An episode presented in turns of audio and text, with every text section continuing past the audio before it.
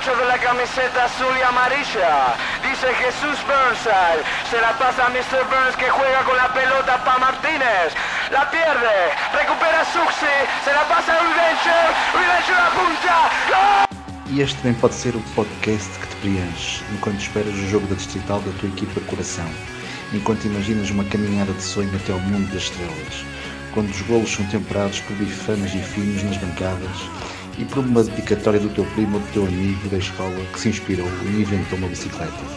Tosca, mas uma bicicleta. A força de futebol local, dos ídolos de 100 kg, dos jogadores que têm uma história para lá do campo, que não escondem a barriga nem o cigarro o que interessa afinal falar de La Masia, o nosso sabor de jogo é de cachinhos. Bem-vindos ao terceiro episódio de Futebol Amador é Rock and Roll. Somos de Bolhão e da Parteira. Hoje convidado é Major, um antigo médio ofensivo, também extremo, uh, sobretudo associado ao seu trajeto no Maia, onde jogou de 91 a 2002. Major foi um desses jogadores uh, referência também da, da antiga segunda divisão B, que acaba por subir com o Maia à segunda liga. Um desses jogadores também que nos deixou saudades, com, pelo seu nome, pelo seu rasgo no campo e pelo nome que soava jornada após jornada uh, entre os adeptos de Maia, mas também passava pelos jornais e sabia-se pela televisão que Major era aquele craque daquela equipa do Maia. Uh, com Major, vamos então agora iniciar esta conversa, falar de, de ti é associar sobretudo ao Maia. Uh, sabemos que também começaste no Foz, uh, mas foi do Maia que, que te mentalizaste, foram muitos anos ali. Conviveste com muitos grandes jogadores, que equipa conheceste quando lá entraste e que Maia foste vendo nascer enquanto lá andaste? Sim, foram muitos anos que joguei no Maia, foram 11 anos da minha vida. Tenho orgulho em todos os anos que, que joguei no Maia. Eh, quando eh, jogava no Foz, eh, e nesse ano eu já sabia que ia jogar para o Maia. Maia estava na segunda divisão de honra e infelizmente nesse ano desceu. Quando eu cheguei ao Maia, o Maia estava na segunda B com um plantel que a base era um, plantel de segunda liga, um plantel cheio de qualidade, ainda por cima com reforços, porque o objetivo do Maia era subir rapidamente à segunda liga. Eh, demoramos alguns anos a subir à segunda liga e, e quando subimos à segunda liga o objetivo do Maia foi sempre o mesmo, foi subir à primeira divisão porque era o grande objetivo da agentes da Maia, da direção do Maia e do professor Vieira Carvalho, o presidente da Câmara, que o, o grande sonho dele era pôr o Maia num clube de primeira divisão, um clube com a importância que tinha a cidade da Maia, que ele tanto ajudou a crescer. Uh, infelizmente nunca foi conseguido. Uh, tivemos muito perto de uma grande equipa, que o Mister era, era o Mário Reis, eh, em que no último jogo eh, desse campeonato em Espinho acabamos o nosso jogo e estávamos na primeira divisão e tivemos que esperar que o jogo do Vitória de Setúbal acabasse, eh, o que demorou muito tempo a acabar e o Setúbal acabou por marcar. Ou seja, nesse jogo foi um dia muito triste, tanto para nós jogadores como para agentes da Maia, porque vimos que nos tiraram eh, autenticamente uma subida que era merecida pelo nosso valor eh, e que foi autenticamente tirada eh, e, e, por isso mesmo fica um amargo de boca eh, na, na, minha, na minha carreira desportiva não ter conseguido eh, primeiro jogar na primeira divisão, que nunca consegui, e principalmente não jogar na primeira divisão com a camisola 7 do Maia, eh, que era esse o meu grande objetivo.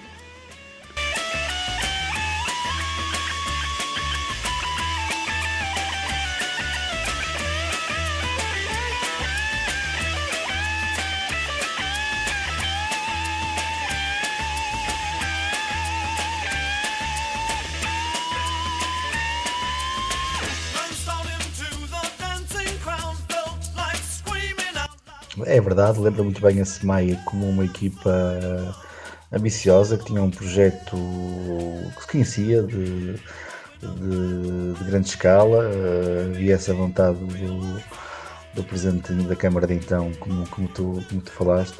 Uh, realmente o Maia estava, estava associado a um projeto ambicioso e não era por acaso que, que se viam lá grandes nomes. Uh, quando, quando, quando chegas a esse, a esse Maia, ainda longe de imaginares a história que querias construir ali, com que figuras de balneário tu deparaste?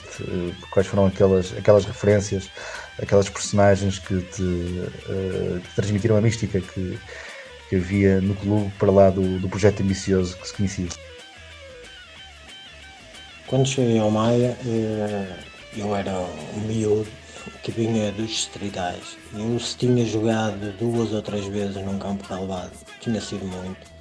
E cheguei ao Maia com um balneário cheio de grandes jogadores, eh, muitos eh, com carreiras desportivas a nível profissional em grandes clubes em Portugal e para mim era tudo uma novidade. É, os mais velhos, os mais velhos e os mais novos, mas principalmente os mais velhos, naquela altura havia um respeito muito grande, em que nós sabíamos, os mais novos, que tínhamos que aprender, ouvir com os mais velhos, porque senão eles não nos davam baldas como agora os mais novos têm e nada contra, acho que as coisas agora são diferentes, mas antigamente o respeito era muito grande. E eu tive a sorte de os mais velhos me sempre acarinharem eh, com as dificuldades que eu tinha em me adaptar aos releva ao relevado, adaptar a um clube profissional como era o Maia naquela altura e eles sempre me ajudaram, sempre me indicaram o caminho Uh, sempre disseram para eu ter calma que ia chegar a minha oportunidade e isso veio a acontecer. E para falar de nomes, eu, uh, para não me esquecer de ninguém, só vou falar de uma pessoa que me acarinhou muito e que é o Meireles, uh, que era o ponta-lança do Maia naquela altura. E eu falo do Meireles porque eu ainda vinha do.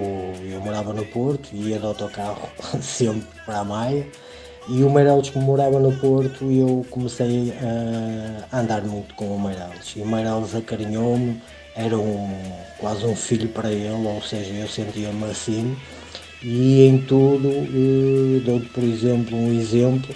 Eu, quando entrava em campo, íamos ver a relva, e eu, como não estava habituado a jogar à relva e não sabia que gentes chuteiras usar, se era pitão de alumínio mais alto, mais baixo, ou se jogava de borracha, e o Meiral já sabia que eu ia ter com ele para lhe perguntar. Ele só se ria e aconselhava-me sempre. Ou seja, tenho um grande carinho pelo Meireles porque foi das pessoas, eh, dentro dos mais velhos, que me ajudou imenso. Uma figura que ainda hoje é meu amigo e que me ajudou imenso. Ajudou ele e, e, todos, felizmente, sempre tive a sorte de, de, todos me terem ajudado. Até o Mister, o Nicolau Baqueiro, tive a ajuda de todos. Sempre me aconselharam a ter calma, a trabalhar, que a minha qualidade vinha ao de cima e tive a sorte. Nunca parei de trabalhar, eh, no início não era convocado, às vezes era convocado, ficava todo contente só de ser convocado comecei a ir a, a suplente, a entrar e até que comecei a ser titular. Por isso agradeço a todos eh, por me enquadrarem naquele plantel, porque era mesmo muito difícil entrar naquele plantel do Maia, porque era de muita qualidade, de jogadores mesmo de grande qualidade, não era fácil, principalmente para o miúdo, que naquela altura eh, vinha distrital eh, sem eh, eh, sem saber o que era um clube profissional e principalmente a minha adaptação aos relevados, a tudo o que era o, o, um clube a nível profissional. Por isso, recordo-me com saudade de, de, todos os colegas, de todos os grandes jogadores que apanhei naquele plantel e, e que me ajudaram imenso.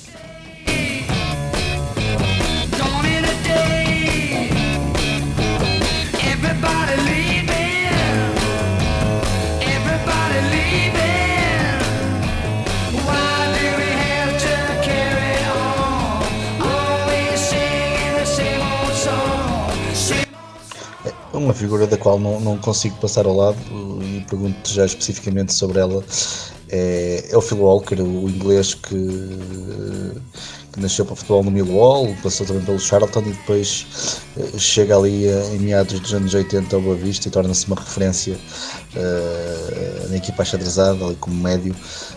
ele acaba, depois, depois de passar vários anos pelo Boa Vista, acaba por ir já muito veterano para, para o Maia e, e lá acaba a jogar com 40 e picos. portanto, sei que te apanha, sei que tu, tu, chegas, ao, chegas à Maia já lá com o Phil Walker. Imagino que tem sido uma referência tremenda ver um jogador com aquele prestígio no balneário do Maia. Falar do Phil Walker, é, o Phil Walker chegou ao Maia no mesmo tempo que eu. Eu só, só de ver o, film, o Phil Walker no balneário, para mim, Hum, nem te sei explicar. O Phil Walker eu só conhecia de ver na televisão, a jogar a Boa Vista, e, e ver o Phil Walker no balneário, para mim, uh, há uns anos atrás era impossível. Uh, o Phil, ganhei uma grande amizade com o Phil, mesmo nesse ano. Só para dar um exemplo, o Phil era. Eu era grande grande fã e sou um portista afoguado e uh, o Phil uh, conheci muitos jogadores que ele me apresentava porque era o Phil que me sabia que eu era portista e apresentava-me.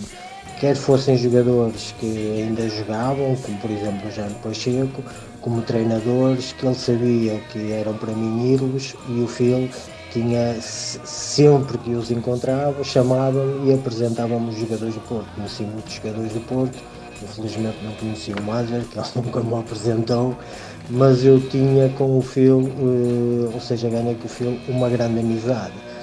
Porque a nível de treinos, a nível de mesmo fora do campo, uh, eu passava muito tempo com o Phil. O Phil uh, aconselhava-me muito, também me via como um menino com qualidade e que estava-me sempre, sempre a aconselhar.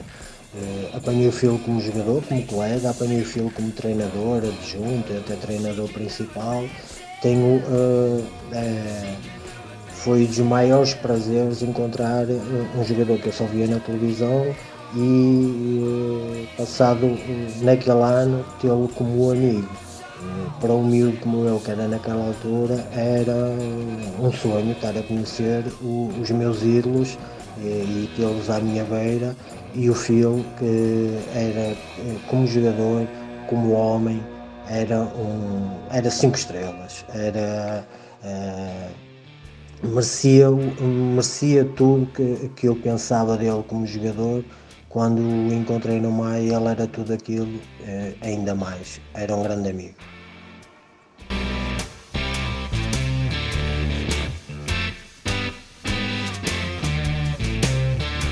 the one your mama warned you about. When you see me, I will leave you no doubt. I'm the coolest man that ever walked this earth.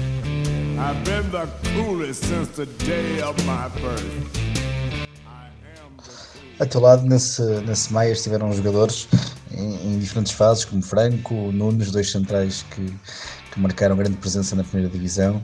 Uh, Fernando Aguiar, o mítico Robocop, portanto, que passou ali muito tempo no Maia. Uh, Ricardo Nascimento também andou por ali. Uh, lembro o guarda-redes José Carlos, que era, que era conhecido também por, pelo seu espírito assim destravado. O Miguel Barros, um ponta de lança de grande estatura que também tinha a sua reputação.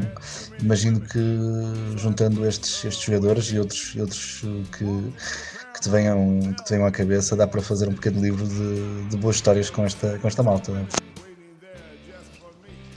Estes nomes eh, que me indicas, eh, eh, joguei com tantos, tantos bons jogadores e com grandes personagens. Destes nomes que me indicas, com o Franco, um central que Uh, nunca vi ninguém falar tanto em campo. Ele ajudava-nos, a gente sabia quando recebia a bola, se era para frente, para trás, se tinha se estava sozinho, se não estava. Foi das pessoas em campo que a, a falar nos ajudava mais. Um craque, um jogador de primeira divisão. Eh, falas do Fernando Aguiar, o Fernando Aguiar, eh, quando o encontrares, diz que o Major era o único que ganhava no, no wrestling, que ele adora, e podes lhe dizer que eu era o único que ganhava. É, mentira, toda a gente fugia dele. o Fernando Aguiar, fico muito contente por todo o sucesso que ele teve, porque bem o mereceu. José Carlos era um guarda-redes é, é, que fazia com o Miguel Ângelo a dupla dos nossos guarda-redes e José Carlos era aquela pessoa é, no balneário que a gente sabia ouvir e que estava sempre pronto a nos aconselhar. Miguel Barros foi dos melhores pontas de lança, ou seja, a fazer golos nunca vi ninguém igual, com aquela estatura, com a técnica que tinha. O, o Miguel foi pena, podia ter ido muito mais longe, eh, mas ainda hoje sou amigo dele. Eh, ele eh, podia, podia ir mais longe, podia ser dos melhores pontas de lanças portugueses. falas aqui do Ricardo Nascimento, o Ricardo Nascimento, eu não joguei com ele no Maia, ele quando foi para o Maia foi quando eu saí Infelizmente nunca joguei com o Ricardo Nascimento, só joguei contra ele quando ele estava no Aves. O Ricardo Nascimento era um dos meus ídolos quando jogava na primeira divisão pela sua categoria. E o Nunes eu deixei para o último porque o Nunes, eh, vou-te contar uma história, o Nunes quando chegou ao Maia era, ia para jogar no meio campo, era como ele chegou lá, para jogar no meio campo, e a maior sorte do Nunes, e ele sabe disso, foi eh, o Eduardo Luiz, o Mister Eduardo Luiz, por falha de um central, o pôr a treinar a central. A partir dali ele começou a jogar a central e foi eh, a oportunidade que ele teve de começar a jogar no Maia, porque ele no meio campo nunca ia jogar no Maia. E a central começou a jogar e tornou-se um dos melhores centrais eh, em Portugal tenho muito orgulho no, no percurso do Nunes. O Nunes foi um dos melhores centrais portugueses. E, o Nunes eh, eh, ainda hoje é um grande amigo e recordo com saudades os almoços que fazíamos em casa dele em Castelo de Paiva, em Alvarenga, que é uma aldeia perto de Castelo de Paiva. Ou seja, o Nunes fico mesmo muito contente pela carreira dele porque mereceu, só tenho pena dele não ter eh, tido um, eh, na, na seleção portuguesa, porque naquela altura era um dos melhores centrais portugueses. Nestes nomes que me deste, eu só vou, porque podia sublinhar outros, mas só vou falar de outros, que era o Nikolic, um jogador que eu joguei que era jugoslavo, que jogou no Salgueiros, e nunca joguei com um jogador com aquela classe, com aquilo. Eu não estava a jogar com ele e estava-me a divertir com ele em campo. Nunca vi ninguém jogar tanto como ele. O Nicolico foi dos melhores jogadores que eu joguei, que jogaram ao meu lado. Ou seja, joguei com muitos jogadores, tenho pena de não poder falar todos, mas falei destes que foi os que tu me indicaste.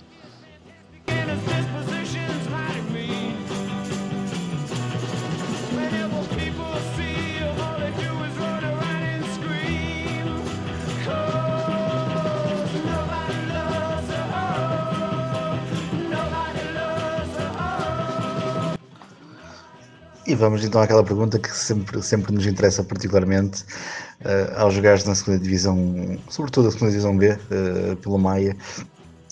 Começo logo por esses, por esses jogos com infesta e com leixões que, com conhecimento de causa, sei que, que mexiam sempre bastante, eram, eram rivalidades que, que, se exacerbavam com, com facilidade, uh, mas imagino que outros jogos uh, míticos se, se, fizessem nesses, nesses, nesses anos. Que melhores histórias tens, tens tu? Eh, como é que recordas jogos com os vizinhos, mas também uh, outros, uh, outros jogos ou outros momentos surreais que possam ter acontecido noutros, noutros estádios? Na, na segunda vez, uh, joguei com o Infest e Coleções várias vezes, principalmente Coleções, que era uma equipa que lutava muito connosco para subir à Divisão de Honra. Coleções era sempre jogos eh, intensos, principalmente porque o Leixões tem um, uns associados que os acompanham para todo lado, ou seja, na Maia, quer fosse no Leixões, eles eh, estavam sempre quase em maioria a nível de adeptos. Eh, é um clube com um carisma muito grande e recordo com saudades os jogos que, que fiz com Leixões. O Infesta, devido à equipa que tinha, com eh, era uma equipa de muitos anos, conheciam-se de trás para a frente eh, e, e, acho que eu acho que o Infesta nunca quis sair da segunda B, porque naquela altura com aquela equipa podiam lutar por, por subir também à divisão de honra. Mas recorda, uma recordação que eu tenho foi no ano em que subimos à divisão de honra, nós íamos jogar à, à lixa e a meio da autoestrada a nossa caminhonete avariou. Avariou, tivemos que chamar outra caminhoneta e eh, tivemos que, eh, durante a viagem, equipar-nos dentro da caminhoneta. Eh, chegámos ao estádio já, eh, mesmo quase na hora do jogo, nem tivemos tempo para aquecer e já equipados, ou seja, saímos daí, da caminhoneta já equipados só para entrar dentro do campo. Eh, foi um, uma viagem inesquecível e, e com, como futebol, como a vida, nesse jogo sem aquecimento, a equipar da maneira que equipamos e a verdade é que chegámos lá e ganhamos o jogo. Ou seja, é, é difícil a explicar, mas é uma história que fica nas nossas memórias principalmente naquele grupo que era fantástico e por isso é que nós das adversidades nós fazíamos força e conseguimos mesmo com essa adversidade chegar lá e fazer de conta que nada aconteceu e ganhar o jogo. Por isso como muito outras histórias que, que te podia contar. Agora uh, os derbys com o Infesta e Coleções eram intensos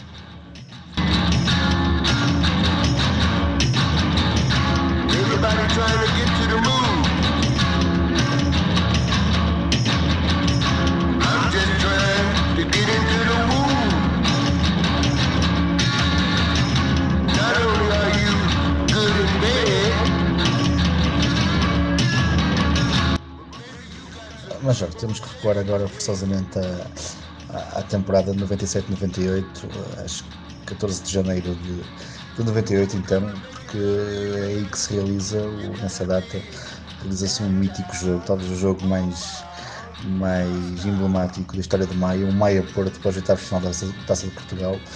Eu, por acaso, estive, estive nesse, nesse jogo, ali pela possibilidade com, com São Médio e Festa, decidi ir ver, ir ver esse jogo.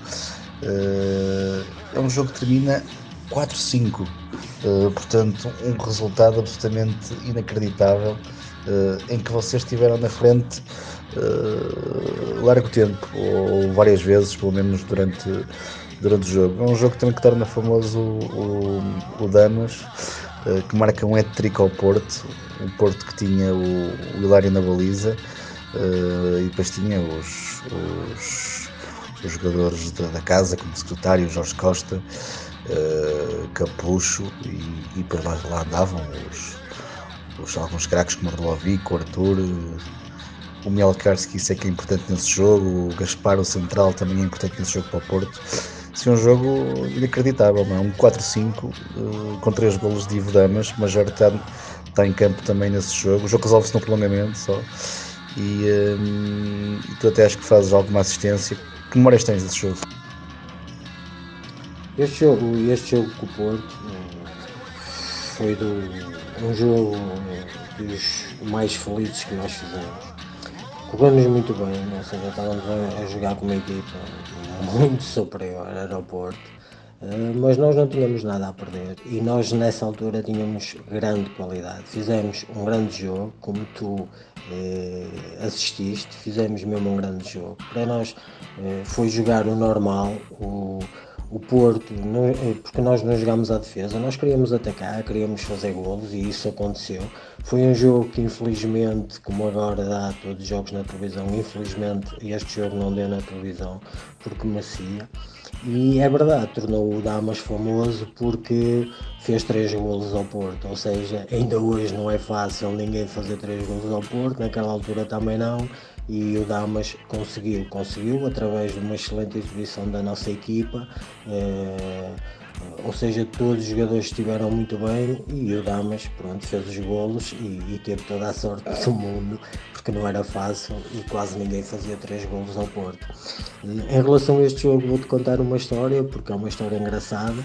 Uh, o, o, vinha para casa uh, com o meu pai a ouvir o rádio e toda a gente a falar bem uh, do nosso jogo e eu perguntei ao meu pai o que é que ele tinha achado do jogo e o meu pai disse: Não, vocês eh, fizeram um excelente jogo, Uh, mas foi melhor assim, o que é que vocês iam fazer a seguir? Ou seja, o portismo do meu pai, é, é, mesmo sendo eu a estar no Maia, pronto, fizemos um bom jogo, ele ficou contente, mas o Porto dele ganhou. Ou seja, se eu tivesse ganho aquele jogo, eu não sei onde é que ia dormir naquela noite.